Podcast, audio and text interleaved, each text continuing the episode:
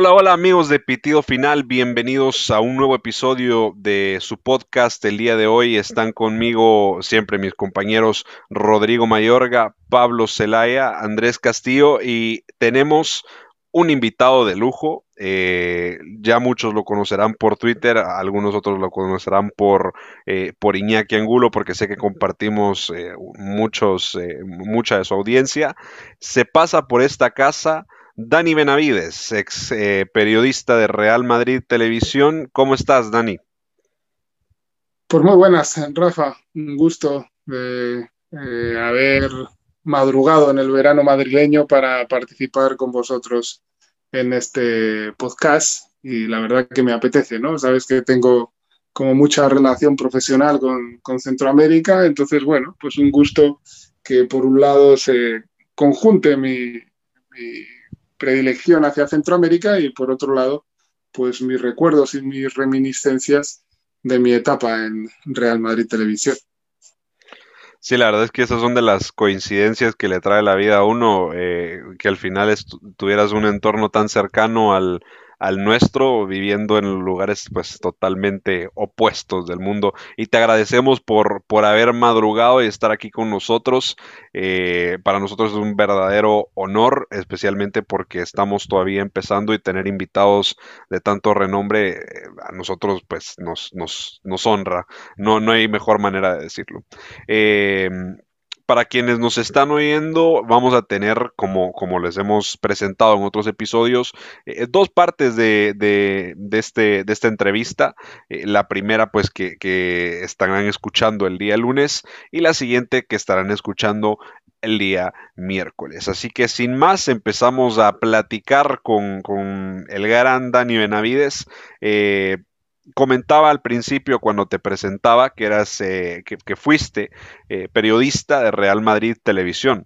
Eh, cuando se habla de Dani Benavides, se habla mucho de, algunas verdades que tú has contado sobre el entorno del Real Madrid y que nos comentabas en, la pues, reunión previa que tuvimos a, grabar este episodio. Eh, cuéntanos, Dani, ¿cómo llegas tú a Real Madrid Televisión eh, y, cómo, es, cómo son los primeros años de, tu estadía en, la Casa Blanca?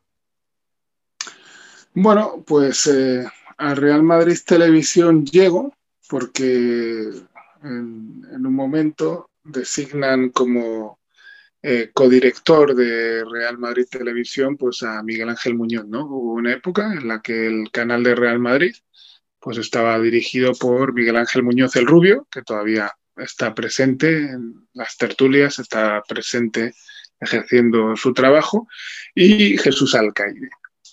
Entonces, eh, cuando llega Miguel Ángel Muñoz, lo que trata es un poco de ampliar lo que eh, es eh, el análisis o los comentarios, ¿no? Quería como un Real Madrid Televisión donde se aportara eh, también un conocimiento de los equipos rivales, que se pudiera un poco pues añadir a las retransmisiones la figura de pues bueno, pues de un analista con conocimiento más preparado y que ejerciera un poco pues, de, tercer comentarista. Yo había coincidido con Miguel Ángel Muñoz en la radio durante dos años y bueno, no, es que fuera eh, mi amigo, ¿no? sino que él en su momento pues, me reconoció pues, que le agradaba ver cómo yo me documentaba, cómo yo comunicaba, cómo yo explicaba las cosas. Y así fue, en el momento que tuvo ese cargo de responsabilidad, pues me llamó para eh, Real Madrid Televisión. Para mí, bueno, eh, poder colaborar con el Real Madrid era como un sueño infantil y es cierto que tuve un camino sinuoso para ello, porque por aquel entonces yo trabajaba en el Consejo Superior de Deportes, es decir, trabajaba para el Gobierno de España, tenía un trabajo idílico, eh, tenía unas condiciones eh, súper fructíferas y beneficiosas y la llamada del Real Madrid pues me supuso que aunque tenía una compatibilidad, eh, yo podía, fuera de mi tiempo de trabajo, yo podía colaborar con el medio de comunicación que deseara, pero el hecho de, que fuera el Real Madrid supuso desde el primer momento pues unos celos, una envidia, unos comportamientos infantiles, tanto del presidente del Consejo Superior de Deportes, hoy trabajando para eh, Jaume Roures, en un caso flagrante de puertas giratorias, como así se llama, que era Miguel Cardenal, y bueno, y luego de su director de comunicación, un pobre hombre que en su momento también fue jefe de prensa del Real Madrid eh, o adjunto de prensa del Real Madrid en la época de Ramón Calderón, que era Luis Villarejo. ¿no? Bueno, en el momento en el que me llamó el Real Madrid, pues estos dos siniestros personajes, y repito, pobres hombres, porque desde luego que tener esos puestos de responsabilidad y, y que les invada la envidia, los celos, que les entren todos los tipos de complejos y que se manifiesten de esa manera, pues implicó que la llamada del Real Madrid pues me diera un, protagonismo ¿no? en las retransmisiones del primer equipo, que tuviera cierta visibilidad y que a ellos les generara envidia. ¿no? Yo no, no querían que yo tuviera como más protagonismo en el Real Madrid del que tenían ellos, porque era verdad que uno estaba manchado de su época con Ramón Calderón y el otro, pues bueno, era considerado un tolili por, por parte de Florentino. Entonces, aquello supuso pues un acoso y un derribo, me trataban de prohibir el, ejercicio de mis funciones en mi tiempo libre y bueno, se convirtió en una situación como incómoda durante ese tiempo. Entonces a mí me llevó, ¿no?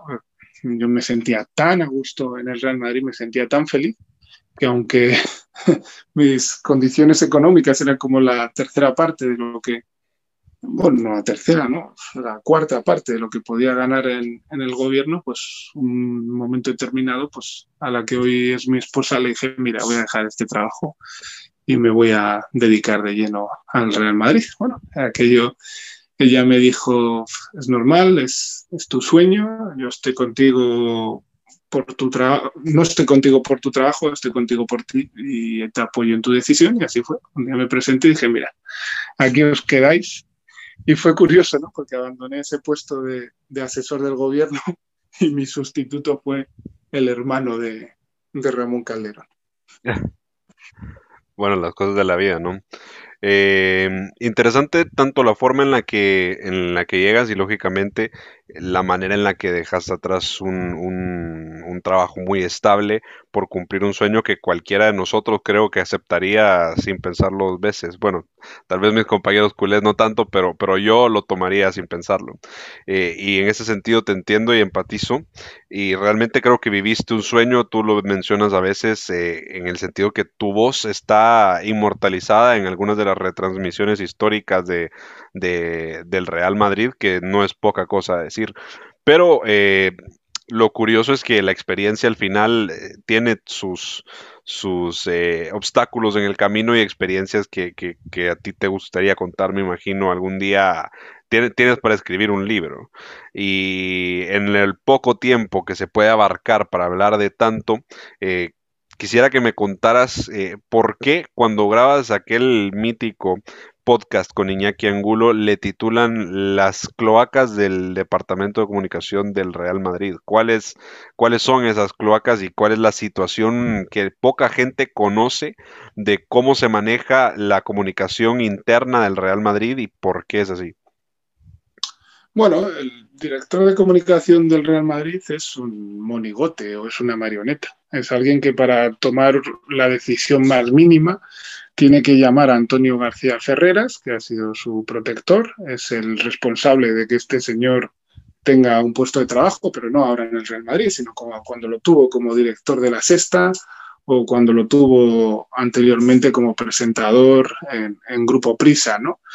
Él ha dependido desde el primer momento de, de, su amigo, de su compañero de la universidad y no tiene y eso en principio no tendría que tener mayor inconveniente, pues a no ser que seas una persona ah, con poca capacidad y luego también volvemos a lo de siempre, con mucho complejo, eh, una persona que se siente como muy ninguneada porque nadie la conoce. Y este señor, digamos que accede a la dirección de comunicación del Real Madrid en 2009 porque eh, Florentino quiere recuperar a Ferreras para ese puesto. ¿no? Recordemos que cuando dimite Florentino, pues Ferreras era su director de comunicación. Ferreras, digamos que se vincula a la sexta, junto a Roures, que son como durante tiempo, durante un largo tiempo son uña y carne prácticamente, esto es así, es decir, la persona más influyente o quizá la única persona que sea influyente para Florentino durante mucho tiempo fue eh, casi un alma gemela para, para Roures. De hecho, por ejemplo, la, esposa de Ferreras, que es Ana Pastor, trabajaba para, para, una productora de Roures hasta hace muy bien poco. Y eh, Florentino trata de recuperar a, Ferreras, ¿no? Para que sea su persona de confianza en la comunicación. Ferreras está en la sexta cómodo y le dicen, no, yo no, no quiero volver al Real Madrid, pero no vuelvo directamente. Lo que sí hago es ponerte a un monigote de, mi confianza, a alguien que eh, todas las decisiones las tenga que tomar en base a lo que yo diga y entonces pues el director de comunicación en la sombra del Real Madrid es Ferreras. Yo no sé si lo hace para que de esa forma la comunicación sea tan caótica y que constantemente hasta los mayores defensores de Florentino reconozcan que el punto o el talón de Aquiles del Real Madrid de Florentino es la comunicación. No sé si lo hace Ferreras así, pues para que pase a la posteridad, ¿no? Para que uno diga que cuando él era el director de comunicación en la anterior etapa, pues todo funcionaba mucho mejor. Y, y bueno, pues este señor eh, se llama Antonio Galeano, pues es el director de comunicación desde 2009. Es alguien, eh, digamos que desde un punto de vista profesional, pues te puedes imaginar, no tiene ni nociones ni conocimientos de inglés básico, o sea, un director de comunicación de, de la marca más importante que hay, pues no se puede comunicar en inglés, bueno, no es que no se pueda comunicar, ¿no? Sé, habría que plantearse si, si es capaz de, de tener algunas palabras de vocabulario básico, ¿no? No tengo, no tengo nada claro. O sea, su formación y su preparación es más que elemental. O sea, su recorrido profesional, como digo, ha estado siempre sujeto pues, a tener a un protector al que sirve y entonces él no toma decisiones sobre qué jugadores salen a la rueda de prensa, o sea, no toma decisiones de, alcance y de responsabilidad e incluso Florentino Pérez no se basa en él ni, tiene ningún tipo de trato ni de comunicación con él porque no tiene su consideración, ¿no? Sabe que es un peaje que tiene que pagar. Pero a costa de esto, es decir, a costa de tener, pues bueno, pues eh, satélites así en el Real Madrid que están fijados eh, por otros intereses que no son los estrictamente madridistas, pues lo que ha ocurrido durante años o durante tiempos, que pese a que Florentino regresó a la presidencia y que desde el primer momento pues, ha sabido que Roures era una figura perversa, maligna, especialmente para el Real Madrid, pues bueno, durante muchos años pues el Real Madrid ha alimentado y ha hecho más millonario a Roures. Seguramente pues algunos satélites como José Ángel Sánchez o como, eh, o como sí, como el director de comunicación, pues han tenido que ver, ¿no? Y de hecho a veces parecía como que el Real Madrid era una sucursal de, de o de Mediapro, ¿no? Continuamente pues eh, llegaban al club eh, periodistas de Mediapro, de, de La Sexta, y, bueno, y, uno puede decir, por fin Florentino decidió que esto no fuera así, ¿no? En un momento pues eh, extinguió el contrato de, de Mediapro en Real Madrid Televisión, es verdad. Muchos nos quedamos por el camino, ¿no?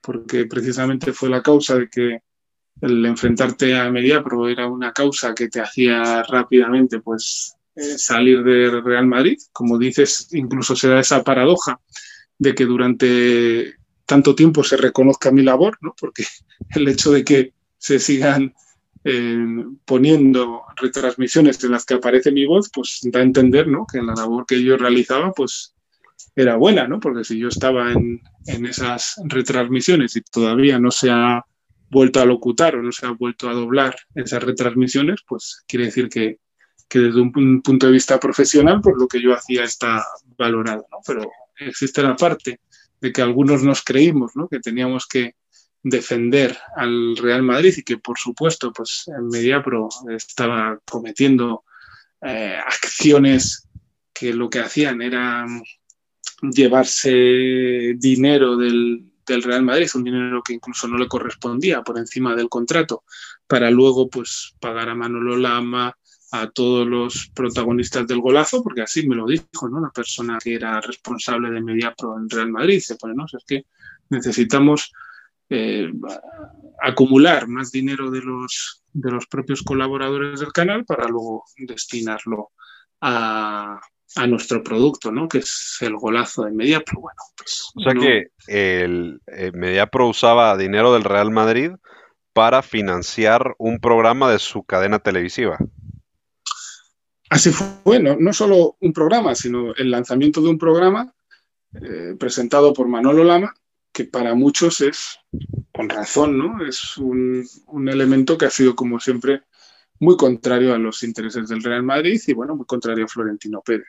Entonces, hay un punto culminante que yo creo que eh, este programa nace como en febrero, ¿no? Y, a finales de febrero, pues nos contactan a los colaboradores del canal, que ya teníamos unas condiciones económicas eh, por ETT como muy precarias y nos piden que firmemos un contrato en lo que España se conoce como tarifa plana, ¿no? De que, bueno, tú vas a trabajar todo lo que sea, tienes todas las colaboraciones que haya que tener, pero, pero vas a ganar una cantidad de mil euros, ¿no? Algo absolutamente ridículo, ¿no? Porque, bueno, cualquier persona, no ya solo por mí, sino que había exjugadores de la Casa Blanca, ¿no? Estaba Palencia, Velasco, Cabrera, es decir, gente que ha llevado el escudo al Real Madrid con dignidad, no habrán tenido luego la proyección que han tenido otros grandes jugadores, ¿no? Pero son personas que se han formado en la, en la fábrica, en su cantera, que han pasado por los distintos eslabones. Entonces,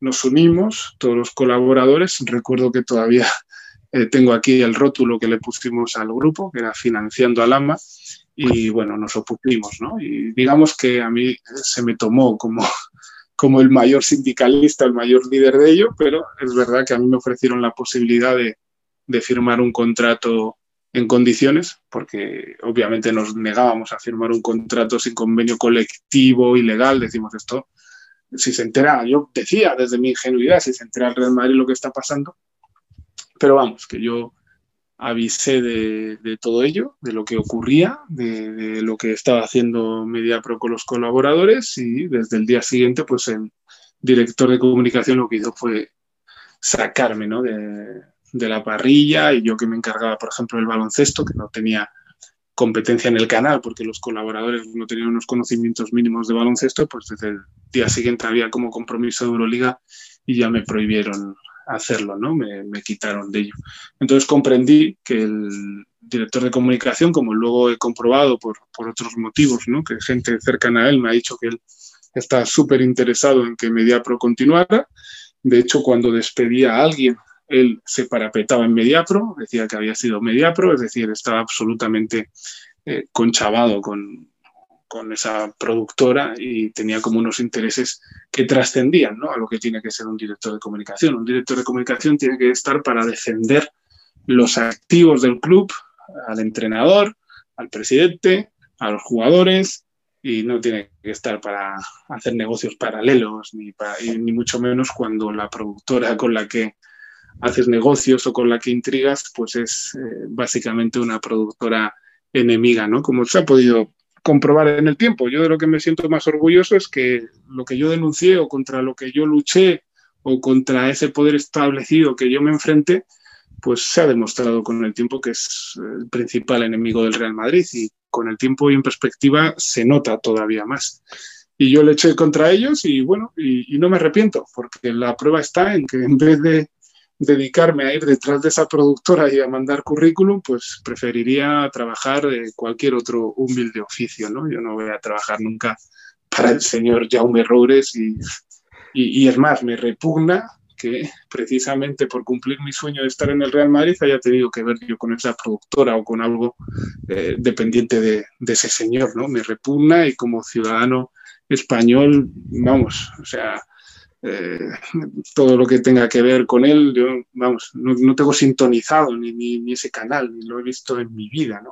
Y es que para contextualizar, disculpa que te interrumpe, para contextualizar, porque nos escucha gente de América Latina, Jaume Roures es eh, uno de los principales eh, independentistas en, en, España, y aparte de eso es, un, es socio del Fútbol Club Barcelona y el avalista de Jan Laporta que le permitió inscribirse ya después de haber ganado las, las elecciones de la presidencia del Fútbol Club Barcelona y ese era la persona que prácticamente llevaba el proyecto de Real Madrid Televisión, ¿no? Bueno, y para las personas de Centroamérica es suficiente con que hagan una búsqueda simple en Google que aparezca como Roures, Media Pro, eh, Sobornos, CONCACAF y, podrán dar cuenta de, bueno, de, la manera de actuar y de los procedimientos que sigue esa compañía y que sigue esta empresa. Y la verdad que es así, que uno se sorprende que siendo socio del Barcelona, pues el anterior presidente, que por eso eh, tuvieron como mucha confrontación, pues el anterior presidente, digamos que extinguió el contrato de Roures de, de Barça Televisión, incluso firmaron con, con Movistar y en cambio, pues al Real Madrid pues, le costó muchísimo, ¿no? De hecho, estábamos muy animados cuando estábamos en Real Madrid Televisión porque pensábamos que el alcance iba a ser muy grande del, del canal con la salida en abierto, ¿no? con el hecho de que Real Madrid Televisión fuera un canal que ya no había que pagar por él, sino que estaba presente en todas las casas. Pero claro, le dieron ese proyecto y esos super contratos, eh, se lo dieron a Mediapro. Entonces, desde el primer momento se comprobó pues que Mediapro lo que para lo que quería el Real Madrid era pues para tener más posicionamiento y por supuesto para eh, tener como más ingresos, ¿no? Pues para tener bastantes millones de euros más al año. Y en cambio, eh, lo que le interesaba a, a, MediaPro era su canal, que todavía está vigente, de Gol Televisión, donde, insisto, ¿no? Eh, allí pues tienen como a muchas figuras que son reconocidamente antimadridistas e incluso detractores de, Florentino Pérez. Pero Roures tiene tal relación, también han sido socios durante mucho tiempo con el presidente de la Liga Española, con Javier Tebas, y eso hace pues, que al final eh, la Liga imponga en lo que son las retransmisiones, pues a los... Eh, al séquito, a los soldados de, de.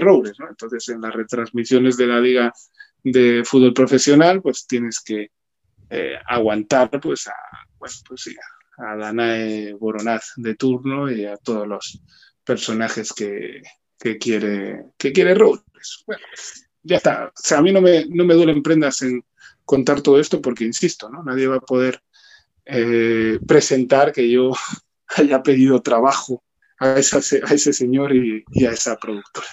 No, y, lo que dices es interesante y quiero ir aterrizando con el tema de, de que fue, bueno, creo que tu, tu entrevista con Iñaki salió el 19 de mayo y ya se escuchaba de que Zidane podía volver a dar el asustón y bueno, terminó pasando y en una carta abierta reconoció que no concebía cómo era posible hasta cierto punto de que se haya hablado tan poco de fútbol. Esas son las palabras caballerosas con las que Zidane explicó la situación en las ruedas de prensa y cómo constantemente el club en, su, en sus instalaciones dejaba entrar a periodistas que, que llegaban a dedicarse a atacarlo a él personalmente y como tú nos hiciste entrever en la reunión previa, también lo hicieron con Solari en su momento y bueno, no se tiene que hablar de, lo que tenía que vivir eh, José Mourinho todos los, toda la, cada conferencia de prensa que daba, ¿no?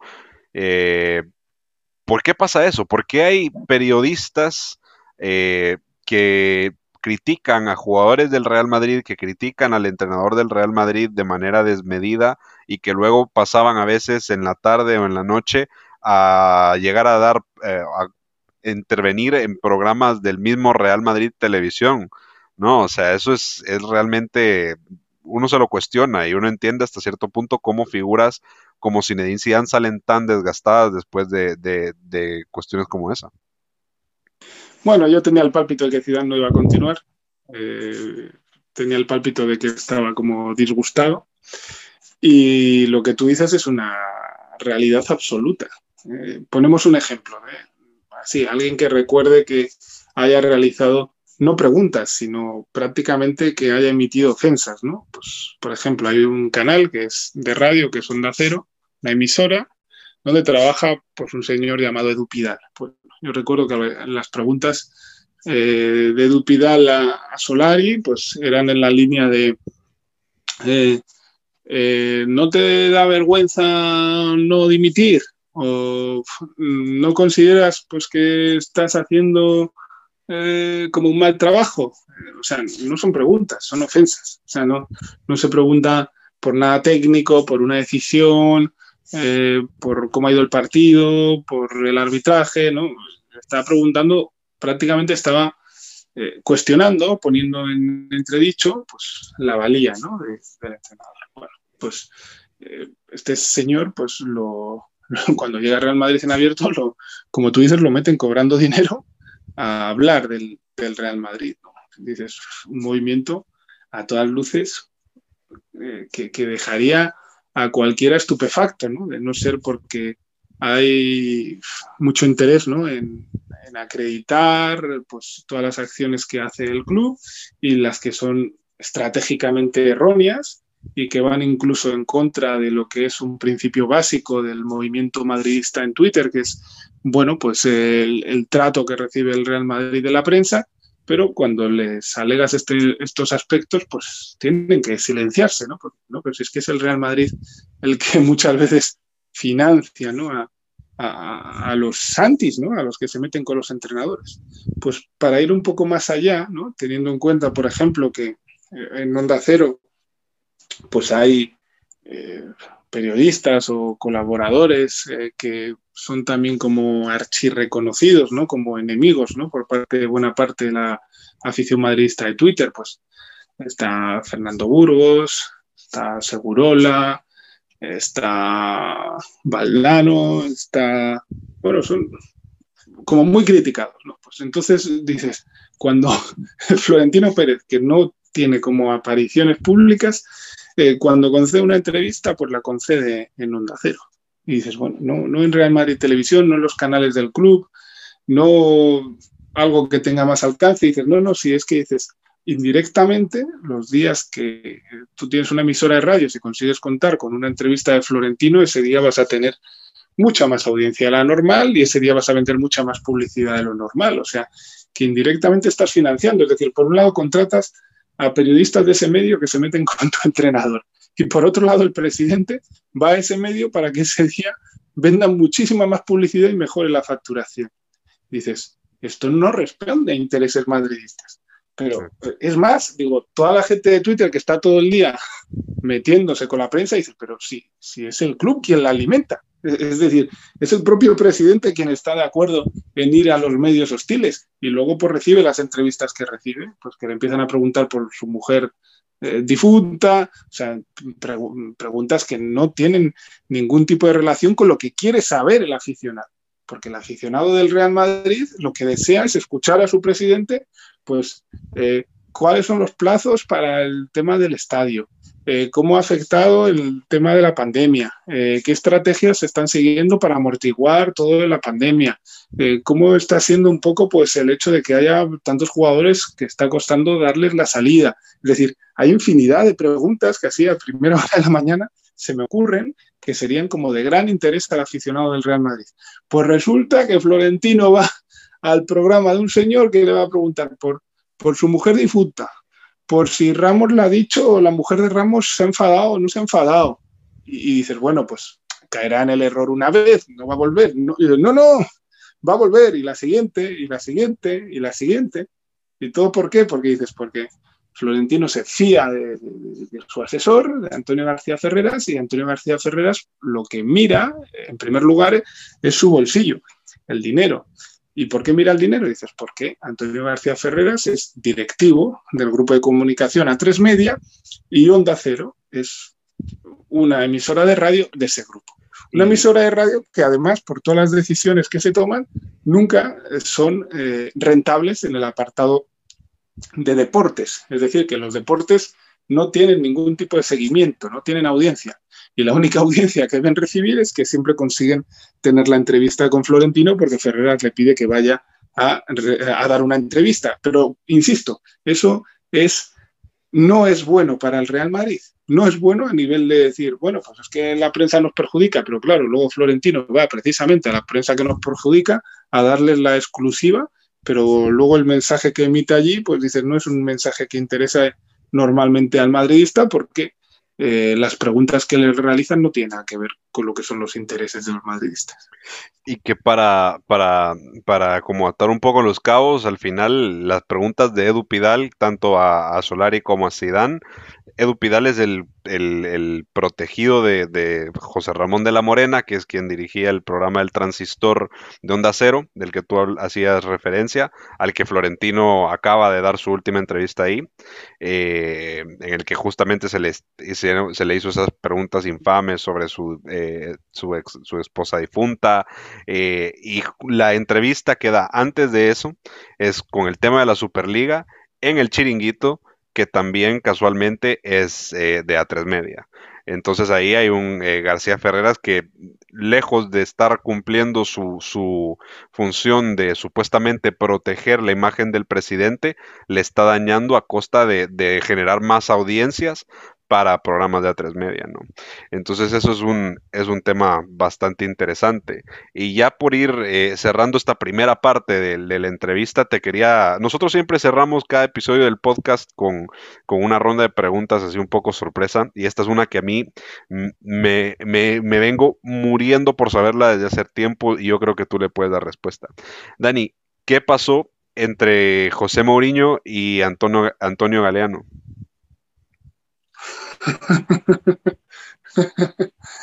este, este, es muy bueno. Es decir, eh, Mourinho con sus detractores, eh, con sus errores, con, con, todo, tiene un valor mm, que ni el mayor enemigo de Mourinho ni el mayor crítico podrá nunca eh, desdecir lo siguiente. Mourinho es trabajo. Mourinho es un trabajador, Mourinho es una eh, persona entregada, o sea, Mourinho vive para lo que es su labor, o sea, es entrenador las 24 horas, ¿no? Y a Mourinho, pues, le gusta la gente trabajadora, le gusta la gente que quiera progresar. Mourinho es de ese corte, ¿no? Entonces, eh, bueno, todo esto nos remontamos a lo que fue una concentración, un stash de, pretemporada en Estados Unidos y resulta que, bueno, pues Mourinho estaba ahí como cuidando todos los detalles, bueno, eh, se venía una eh, temporada pues con unos proyectos como ilusionantes, como todas eh, las pretemporadas y bueno, Mourinho pues estaba en, en plan trabajo, ¿no? Como es normal.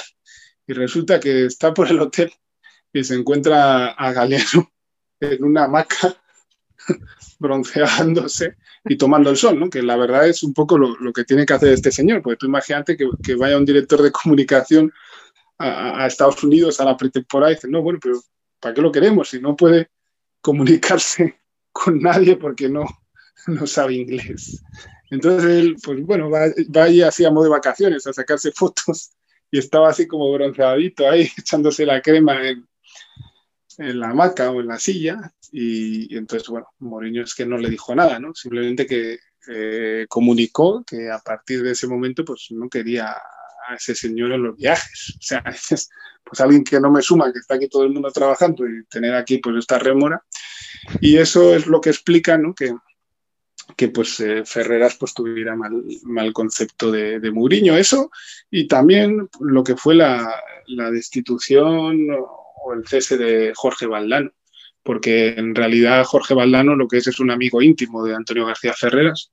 La prueba está en que, por ejemplo, Jorge Valdano ahora es como colaborador del, transistor y, y, es así, es decir, Jorge Valdano pues estaba puesto en el Real Madrid por Antonio García Ferreras, entonces era como un pulso de poder, o sea, Ferreras no estaba habituado a perder un pulso de poder y con, con Mourinho lo perdió en dos ocasiones. La primera que apartó por completo de la realidad del día a día a la marioneta esta del director de comunicación. Esto es así, es una verdad incuestionable, o sea, dejó de viajar, dejó de viajar, dejó de estar en el día a día del club, así lo, eh, dictó Mourinho. Y por otro lado, pues el siguiente pulso es que este amigo de, Antonio García Ferreras, Jorge Valdano, pues también eh, Florentino decidió cesarlo en base a los criterios de, Mourinho. ¿no? Yo creo que al final Mourinho ha sido como la única persona que ha sido capaz de tener cierta influencia sobre, sobre Florentino en este apartado, en el apartado de recortar poder a su, a su asesor. Bueno, pues la, la anécdota es eh, todo lo que esperaba y más. Así que muchas gracias Dani por esta primera parte de la entrevista. Eh, ya saben, el día miércoles van a estar teniendo la segunda que va a ser igual de buena que la primera y créeme que eh, yo te animo de verdad, Dani, escribe un libro porque una hora de entrevista se queda corta para todo lo que todo lo que podemos platicar. Así que muchas gracias Dani Benavides y gracias a todos los eh, oyentes de Pitido Final. recuerden, ya estamos escuchando al árbitro con el pitido final. Así que nos vemos a la próxima.